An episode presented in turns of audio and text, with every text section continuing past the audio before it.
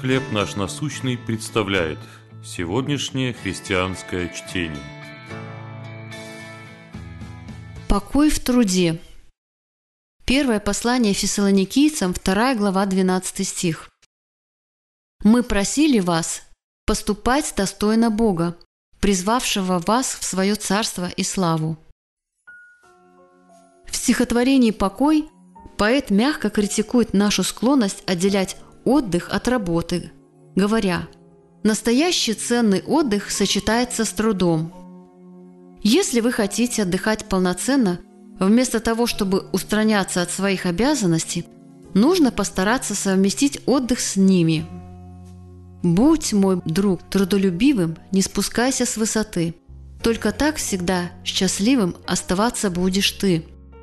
Будь доволен своим делом, каждый день стремись вперед – только жертвенным и смелым Бог покой в душе дает. Поэт завершает стихотворение мыслью о том, что настоящий покой и радость достигаются через любовь и служение. Мне это напомнило призыв Павла, обращенный к фессалоникийцам.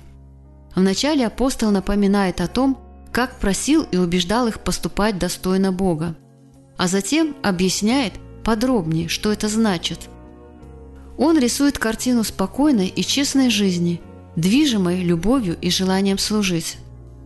Он молится, чтобы Господь наполнил фессалоникийцев любовью друг к другу и ко всем. И, наконец, он побуждает их усердно стараться в том, чтобы жить тихо, делать свое дело и работать своими собственными руками. Это жизнь в любви и служении теми дарами, которые дал нам Бог – Благодаря такой жизни окружающие смогут видеть красоту живой веры. Или, как сказал поэт, лишь в служении с любовью обретается покой. Как Божье присутствие помогает вам ощущать настоящую радость? Как покой и служение соединяются в Божьем Царстве?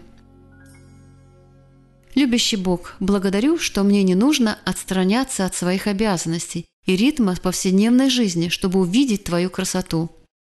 Помоги мне познать радость тихой жизни с Тобой. Чтение на сегодня предоставлено служением «Хлеб наш насущный». Еще больше материалов вы найдете в наших группах Facebook, ВКонтакте, Инстаграм и Телеграм.